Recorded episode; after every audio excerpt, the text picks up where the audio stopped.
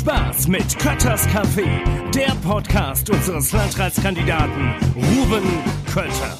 Hallo und herzlich willkommen zu Kötters Café, heute mitten in der Kreisstadt in Friedberg am Goetheplatz.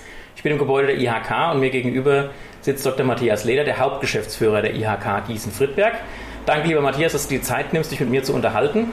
Und ich würde einsteigen mit einer Frage, wie sieht denn der normale Arbeitstag eines Hauptgeschäftsführers der IHK aus? Was machst du so?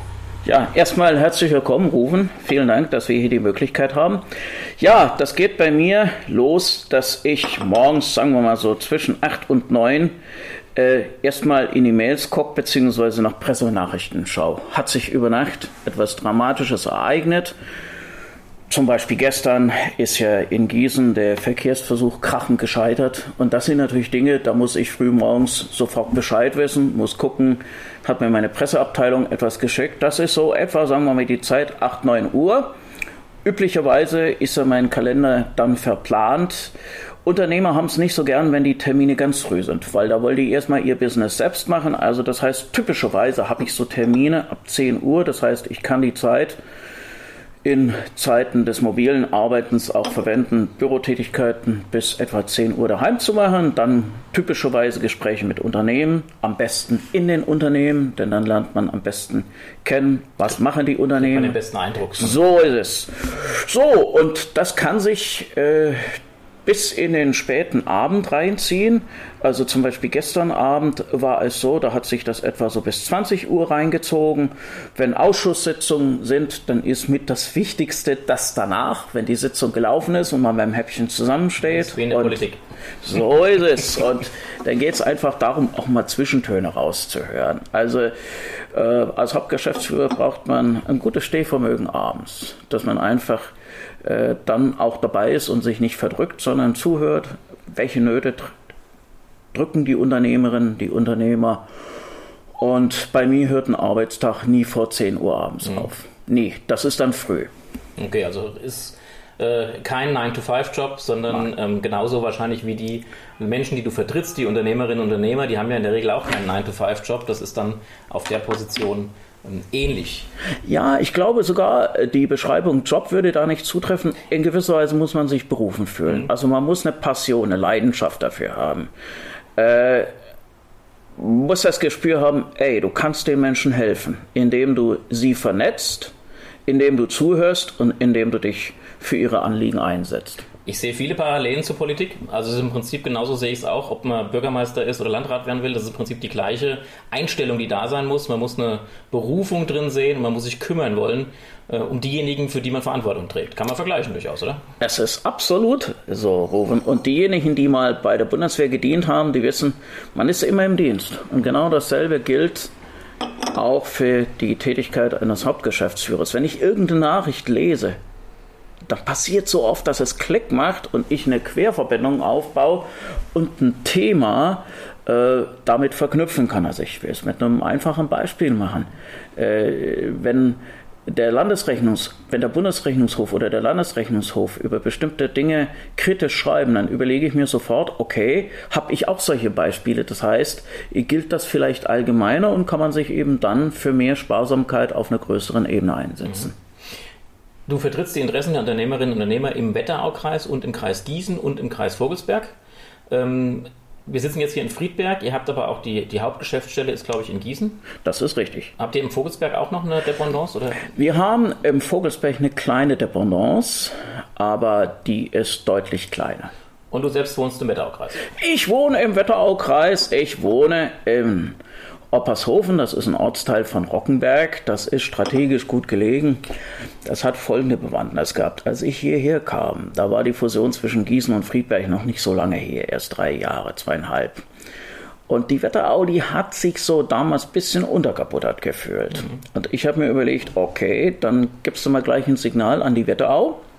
Wertschätzung und möglichst nah am Gammacher Kreuz, weil ich fahre sehr viel das heißt, ich muss relativ rasch auch auf einer der beiden Autobahnen A45, A5 sein. Und Rockenberg, das ist so sieben Kilometer vom Gambacher Kreuz entfernt oder von der Ausfahrt Butzbach und ich fühle mich dort sauwohl. Schön, freut mich. Die, äh, Gruß an die Olga Schneider an der Stelle. Also man kann sich wohlfühlen in Rom. Gerne, Sehr gut. ja, doch. ähm, zurück zu deinen Unternehmerinnen und Unternehmer. Was beschäftigt die denn aktuell am meisten? Also wenn ich so rumkomme, ich will gleich mal zwei Stichworte nennen. Wenn ich rumkomme und unterhalte mich ja auch mit vielen, ähm, ist das Hauptthema beim, bei den Unternehmen, aber auch in den Verwaltungen der Fachkräftemangel, der jetzt schon ganz gravierend da ist und die Auswirkungen, die noch kommen, noch gar nicht abschätzbar sind. Und als zweites höre ich sehr, sehr oft, äh, neben den aktuellen Sachen wie Energiepreisentwicklung, Inflation, Lieferketten, was man alles hört, aber auch das Thema des Wohnraums, dass es schwierig ist für die Menschen, die dann hier sind, auch einen adäquaten Wohnraum zu finden. Deckt sich das mit dem, was du auch gespiegelt bekommst? Oder da sind große Schnittmengen da. Und zwar, es sind drei Themen die unseren Unternehmen ganz groß auf den Nägeln brennt. Das erste, absolut gleich, wie du sagst, Fachkräftethema. Und das wird uns über Jahrzehnte hinaus begleiten. Das zweite Thema sind die Energiepreise, mhm. Energiepolitik. Mhm. Und das dritte ist Bürokratie. Bürokratieabbau. Mhm. Und zwar auch in der Reihenfolge. Und als IRK können wir unglaublich viel zum Thema Fachkräftegewinnung machen. Also, da würde ich mal sagen, da ist unsere klassische Ausbildungstätigkeit. Also wir organisieren ja Prüfungen, wir checken die Ausbildungsbetriebe, wir haben die Ausbildung, die Ausschüsse, die Berufsbildungsausschüsse. Wir sind sehr stark in Aus- und Weiterbildung tätig. Also das Thema Qualifikation ist ganz, ganz wichtig. Jetzt ist es aber so, jetzt gibt es ja Leute, die zum Beispiel flüchten aus der Ukraine. Oder es gibt auch Leute, die aus Afrika, aus welchen Gründen auch immer geflohen sind, oder es gibt lernschwache Menschen. So, für alle drei Gruppen haben wir Inklusionsberater eingestellt, beziehungsweise in dem Fall Inklusionsberaterinnen. Es sind alles drei Frauen. Eine Frau kümmert sich explizit um Flüchtlinge aus der Ukraine. Die andere Frau, die kümmert sich um all diejenigen, die, äh, sagen wir mal, Migranten sind, aus welchen Gründen auch immer, und bisher keine Ausbildung gefunden haben, keine Arbeit gefunden haben. Und wir versuchen den Unternehmern die Chancen aufzuzeigen, die sie davon haben, wenn sie so jemandem eine Ausbildungschance geben. Und das Dritte, das wird leider immer stärker, das sind eben Leute, die lernschwach sind oder ohne Abschluss sind. Auch da muss sich natürlich die Gesellschaft fragen, was machen wir mit denen? wir können es uns ja gar nicht leisten, dass wir irgendjemanden nicht berücksichtigen, weil wir jede Arbeitskraft brauchen. Wir haben eigentlich gar keinen Fachkräftemangel mehr, sondern einen kompletten Kräftemangel. Ich sehe das äh, selber auch, wenn wir beim Regionalverband Stellen ausschreiben. Es, die Bewerberanzahl ist sehr gering, obwohl wir ein sehr attraktiver, gut bezahlender Arbeitgeber sind. Und mittlerweile sitzt du als Arbeitgeber am Tisch und bewirbst dich bei den Bewerbern darum, dass sie bei dir den Arbeitsvertrag unterschreiben. Also das, da hat sich schon in den letzten Jahren sehr, sehr viel geändert. Wo geht denn die Reise dabei hin? Also du hast jetzt Personengruppen angesprochen, die ihr auch unterstützt, beziehungsweise die Unternehmen dabei unterstützt, sie in Arbeit zu bringen. Trotzdem unterm Strich fehlen ja Menschen, die bei uns arbeiten. Wie wollen wir das auffangen? Habt, ihr als IHK da Vorschläge dafür? Ja, schau, so ein Gespräch, was wir heute beide führen, kann schon dazu beitragen. Lange Zeit war es ja gesellschaftspolitisch zweite Klasse, wenn du eine Ausbildung gemacht hast. Wenn du also nicht Studierter warst, so war ja dann auch die Berichterstattung in den Zeitungen, äh, dann hast du ja weniger gegolten als ein Studierter. Das ist heute anders, weil man den Wert äh, des Gewerbes viel stärker erkannt hat. Wie willst du zum Beispiel eine Wärmepumpe in deinem Haus äh, bedienen, wenn sie nicht installiert worden ist? Also die ganze, das ganze Thema Energiewende funktioniert doch nur, wenn wir Gewerbetreibende haben, die das Ganze auch umsetzen. Und das sind dann typischerweise nicht die Studenten äh, oder Akademiker, sondern das sind ganz praktisch veranlagte Leute. Das heißt, wenn es uns gelingt, schon in der Grund- und Hauptschule, Realschule, Gesamtschule und Gymnasium. Den Blick dafür zu schärfen, dass es auch toll ist, wenn man eine Ausbildung gemacht hat, eine handwerkliche Ausbildung oder eine nicht handwerkliche Ausbildung, dann kommen wir einen ganz deutlichen Schritt weiter. Die Zahl der Studienabbrecherinnen und Abbrecher ist so hoch, das können wir uns gar nicht leisten, diese verlorenen Jahre. Und da ist es dann gut, wenn also Schülerinnen und Schüler frühzeitig mit der Frage konfrontiert werden, ey, was passt eigentlich am besten? Da kann man dann zum Beispiel Schnupperpraktika machen. Dazu ist es wichtig, dass sich Schulen öffnen und zum Beispiel äh, IHK-Beschäftigte, die dann über Ausbildungsmöglichkeiten informieren, empfangen. Wirtschaftssenioren machen das auch. Also wir gehen gemeinsam oder wollen gemeinsam in die Schulen gehen und darüber informieren. Und wenn das sozusagen in Routine übergeht, wenn das sozusagen auch Bestandteil der Lehrpläne ist, äh, dann glaube ich, kommen wir einen ganz guten Schritt weiter. Also ich selber bin ein riesen Fan der Ausbildung. Ja, gerne, gerne noch einen Schluck Kaffee. Ähm, ich habe selber ja auch eine Ausbildung gemacht, zuerst bei der Sparkasse, damals noch Sparkasse Wetterau. Vielen Dank für den Kaffee. Ähm, und ich habe ja anschließend studiert, aber ich habe halt auch gemerkt, dass dieses, diese Ausbildung eine unheimlich gute Basis gibt, ein unheimlich tolles Fundament. Also selbst wenn man sich anschließend noch für ein Studium entscheidet, die, die Ausbildung bietet dir erstmal, du, warst, du hast gearbeitet, du weißt, was es heißt, morgens aufzustehen, du weißt, was es heißt, Verantwortung zu tragen, wenn der Kollege krank ist, dass du was mitmachen musst. Das sind alles Werte und Einstellungen, die du da vermittelt bekommst, die dir später im Studium unwahrscheinlich helfen. Von daher, ich kann nur die Ausbildung empfehlen und wir werden ja auch äh, weltweit äh, für dieses Modell, was wir da haben, durchaus auch bewundert und geschätzt. Das ist ja ein weltweit anerkanntes System, was wir haben und die Ausbildungsqualität ist super. Das ist so, Rowan. Das ist genau der Punkt. Eine Ausbildung erdet und eine Ausbildung gibt dir so viel in Sachen Sozialisierung mit auf den Weg. Du hast es ja selbst gesagt, pünktlich zu sein, Verantwortung zu haben. Äh, all das sind doch Eigenschaften, die, wenn du mal eine Führungskraft werden willst, die du da sozusagen automatisch mit auf den Weg bekommst. Und äh, das sind ganz, ganz hoch einzuschätzende Werte. Ähm, ganz anderes Thema, aber gleicher Komplex, Fachkräftemangel. Wie bewältigen wir das Ganze? Wie schätzt du die Möglichkeiten der künstlichen Intelligenz ein, die ja jetzt schon immer mehr getestet, genutzt werden? Ich habe mir jetzt auch dieses äh, ChatGPT mal angeguckt, habe mal ein paar Fragen gestellt, habe mir ein Gedicht schreiben lassen, habe einmal probiert, was kann dieses Ding. Äh, beeindruckend, aber man merkt schon auch die Grenzen des Ganzen. Äh, wie glaubst du, kann uns dieses, diese Technik helfen? um damit vielleicht auch Aufgaben zu erledigen, die, für die wir einfach keine Menschen mehr haben, die sie machen. Ja, du sagst es im Prinzip schon. Äh, künstliche Intelligenz ist als Diagnoseinstrument sicher hervorragend geeignet, zum Beispiel im medizinischen Bereich, aber auch im technischen Bereich. Immer dann, auch wenn es sich um repetitive Aufgaben handelt oder um Aufgaben, bei der sehr, sehr große Mengen an Informationen verarbeitet werden müssen. Was unterscheidet ein Gemälde, was von einer künstlichen Intelligenz gemacht wird, von einem künstlerischen? Ja, möglicherweise die Imaginalität, also das Besondere. Menschen können nicht fühlen.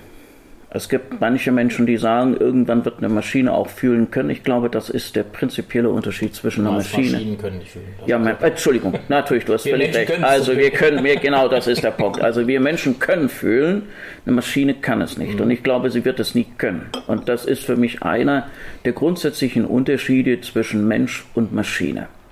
Das heißt, immer da, wo sozusagen es erforderlich ist, von dem einen System in das andere System zu springen, da hat der Mensch unglaubliche Vorteile. Eine Maschine kann nicht aus dem infinitiven Regress rausspringen. Der Mensch kann es, weil er sieht, er ist in der Endlosschleife drin. Die Maschine wird immer weitermachen.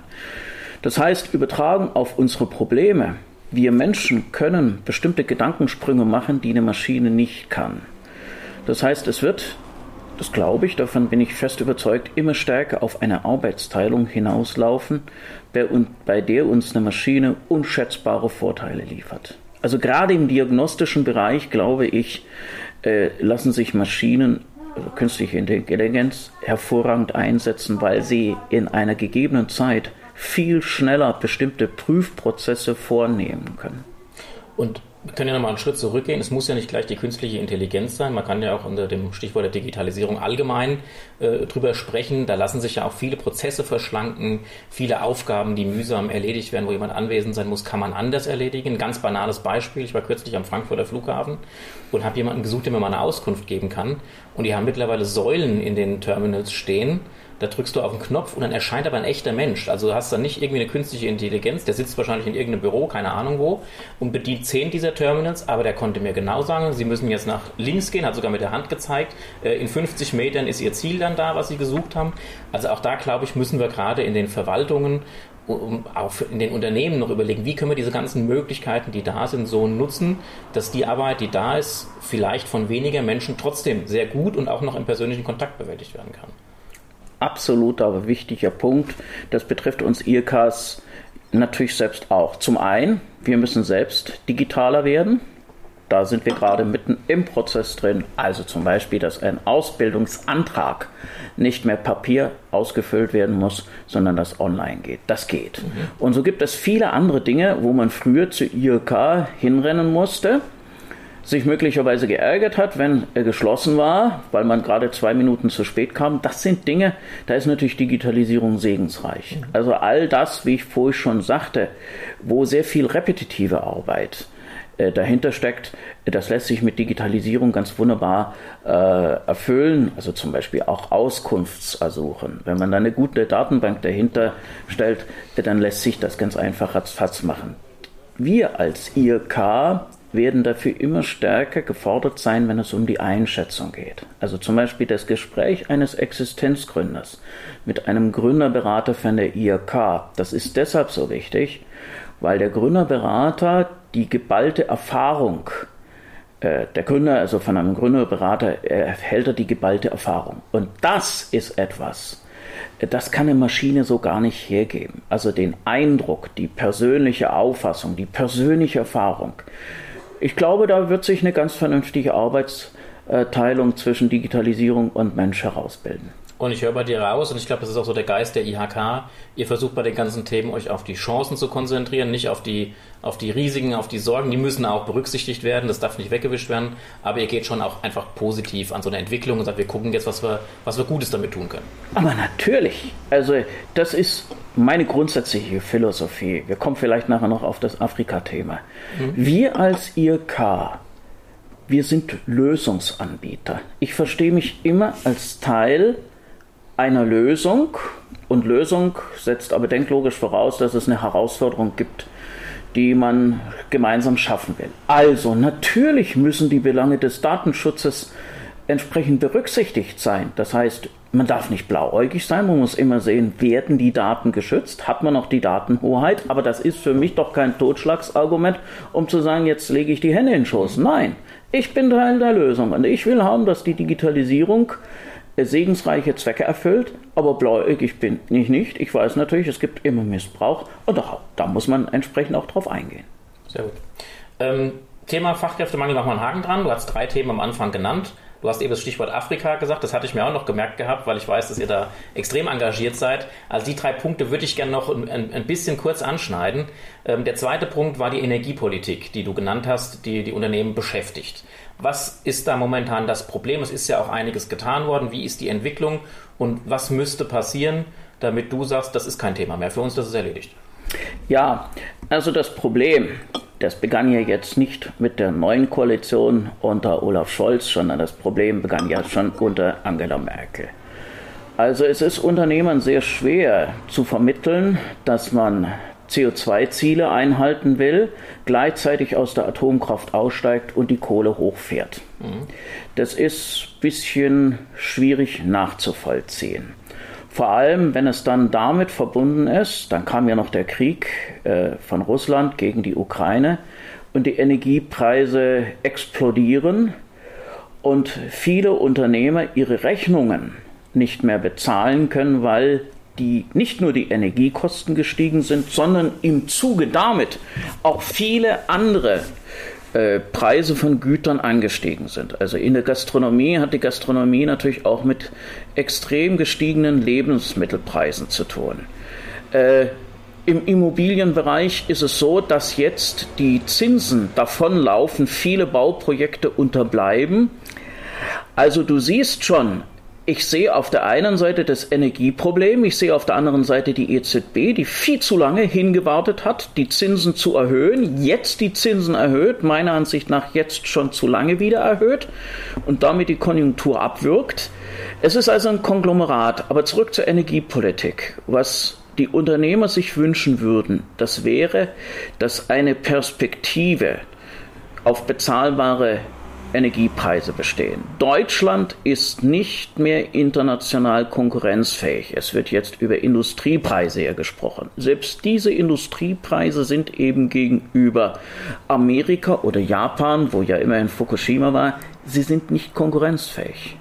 Und das ist das, was sozusagen die Politik zunächst mal begreifen muss, dass es da ein Problem gibt und dass viele Unternehmer nicht mehr wissen, äh, wie sozusagen äh, die Zukunft sein wird. Ähm, und was müsste deiner Meinung nach jetzt passieren, damit du sagst, das ist für die Unternehmen positiv abgearbeitet?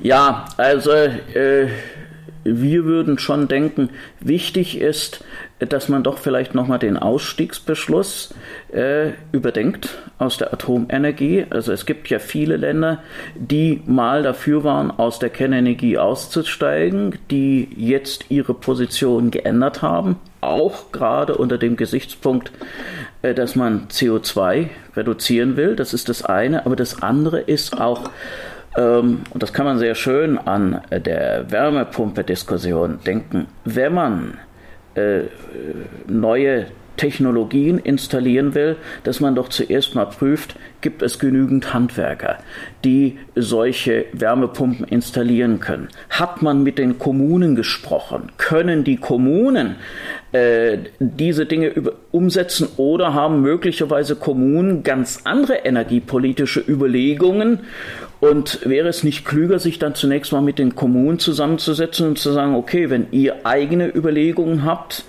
äh, alternative Wärmekonzepte habt, dann äh, könnt ihr auch die mit ins Spiel bringen. Also sprich, äh, wenn hier insbesondere das Bundeswirtschaftsministerium dazu übergeht, stärker den Dialog zu, zu suchen. Also der Punkt ist doch der, die meisten Menschen werden schon mit einverstanden sein, dass es wichtig ist, CO2 zu reduzieren. Also Einigkeit im Ziel besteht. Aber wenn es jetzt um die Mittel geht, also um das Was, dann fände ich es gut, wenn die Politik nicht noch immer das Was vorgibt, sondern stärker auf Akteure zugeht und zuhört, was die Akteure über das Wie zu sagen haben. Also ich verstehe, dass die Politik das Was vorgibt, dafür wird zu meiner Ansicht nach auch gewählt, aber über das Wie da sollte der Wettstreit der Ideen sein und äh, da gibt es oft mehrere Wege, die nach Rom führen. Okay. Ähm, wenn wir da jetzt drüber diskutieren, kommen wir mit der Zeit nicht mehr hin. Von daher, ich nehme das als Statement so äh, hin. Ich fand, äh, waren viele Ansätze drin. Bei der Atomkraft äh, ist natürlich eine, eine, schwierige Debatte. Habe ich persönlich auch eine, eine, etwas andere Meinung dazu. Aber das ist, ähm, ich verstehe auch, dass man sagt, aus, aus Versorgungssicherheit in der aktuellen Entwicklung sieht man es anders. Gestehe ich jedem zu an der Stelle. Ähm, man muss ja auch nicht immer in allem exakt einer Meinung sein. Der dritte Punkt, den du genannt hast, das Thema Bürokratieabbau, ist was, was ich überall auch höre. Und zwar nicht nur bei Unternehmen, auch bei Vereinen äh, bei den Organisationen. Es ist ein, ein, großes Problem, dass man viele Hürden in den Weg gelegt bekommt, ähm, dass es auch teilweise vorhandene Regeln gibt, die härter ausgelegt werden, die schärfer ausgelegt werden, wo es den insbesondere beispielsweise bei den Metzgereien schwierig gemacht wird, die große Probleme haben, überhaupt noch ihren Betrieb aufrechtzuerhalten bei den Auflagen, die sie bekommen. Ähm, jetzt hat, glaube ich, in den letzten Jahrzehnten jede Regierung, die angefangen hat, egal auf welcher Ebene, immer gesagt, wir wollen Bürokratieabbau betreiben. Ich glaube, so richtig gelungen ist es niemandem. Was könnte, hast du eine Idee, habt ihr einen Vorschlag? Ist es, ähm, was könnte man machen? Ganz, also ich, noch ein Beispiel, der Kollege Repp aus Echzel, bei dem war ich auch, der war auch bei mir im Podcast zu Gast, der hat mir ein banales Beispiel genannt. Jedes Mal, wenn er sich beim Wetteraukreis äh, bei einer Ausschreibung beteiligt, muss er eine Anlage von zig Seiten ähm, beifügen, die immer gleich ist. Und es geht irgendwie nicht, dass das abgespeichert wird und er die eben nicht mehr ausfüllen muss. Er muss es jedes Mal wieder ausfüllen. Das sind so Kleinigkeiten. Aber wie, wie könnte man so einen Prozess gestalten? Was könnte man tun? Habt ihr Vorschläge dazu? Ja, es ist sozusagen die Grundsatzfrage zu lösen. Will ich Einzelfallgerechtigkeit immer und immer haben? Oder bin ich bereit, allgemeine Regeln zu akzeptieren, die dann im Einzelfall auch mal ungerecht sein können? Was meine ich damit? Je stärker ich die Einzelfallgerechtigkeit haben will, umso mehr muss ich ja einzelne Fälle vorher durchdenken. Das heißt, umso komplizierter wird die jeweilige Rechtsvorschrift. Also das ist es eigentlich, was bei uns in der BRD äh, diesen Bürokratie, diese Bürokratie hat so aufblähen lassen, dass wir es jedem Einzelnen recht machen wollen. Das hat nun was mit einer politischen Grundeinstellung zu tun.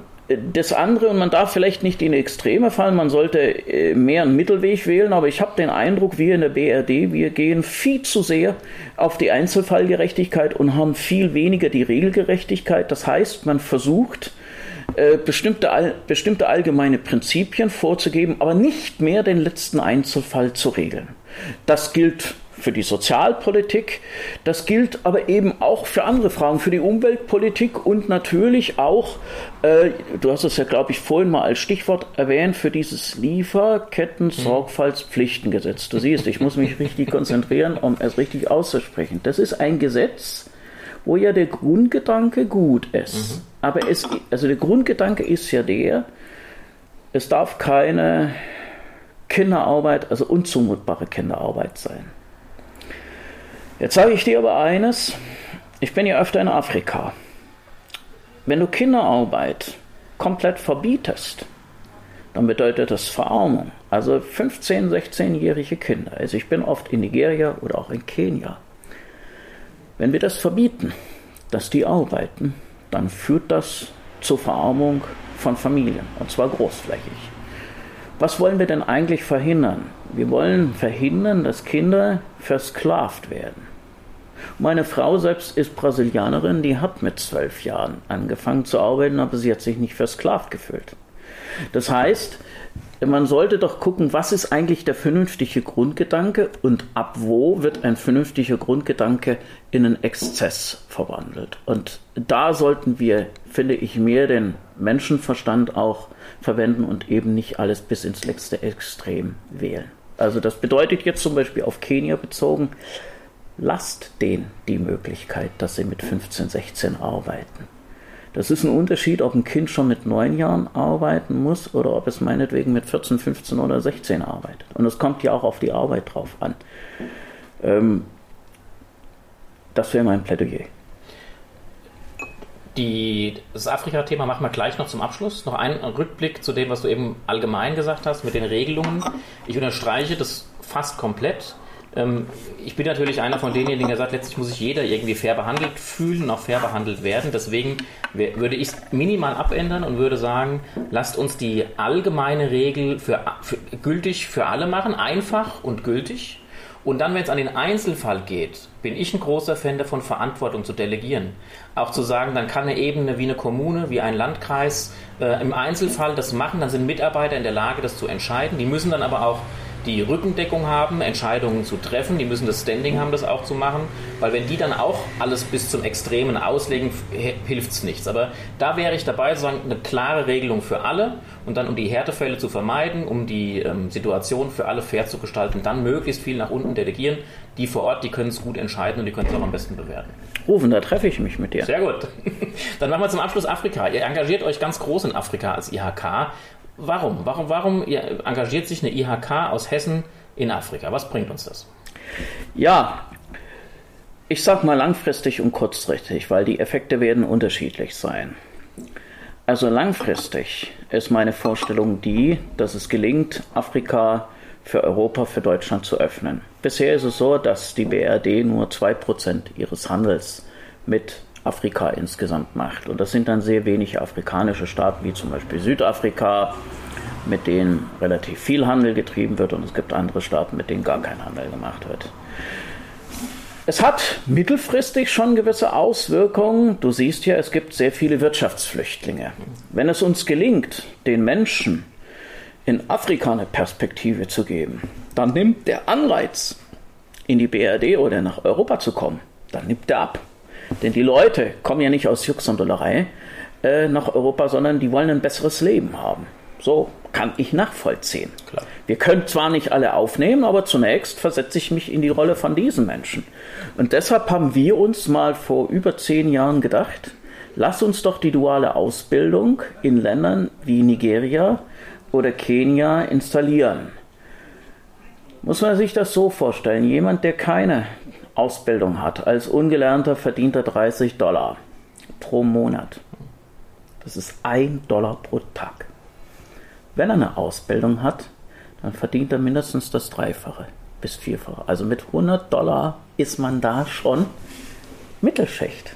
Das kann man sich hier gar nicht vorstellen. Aber darum geht es, dass man den Menschen eine Perspektive bietet. Und jetzt bin ich beim Stichwort nachhaltige Entwicklungspolitik. Uns geht es darum, dass die Länder in die Lage versetzt werden, selbst ihre Geschicke in die Hand zu nehmen. Das heißt, dass die in der Lage sind, die duale Ausbildung dann irgendwann äh, selbst tätigen zu können. Das hat für mich auch was mit Menschenwürde zu tun, dass die, also die Abhängigkeit von uns immer stärker verlieren und immer stärker in die Lage versetzt werden, eigenständig zu handeln.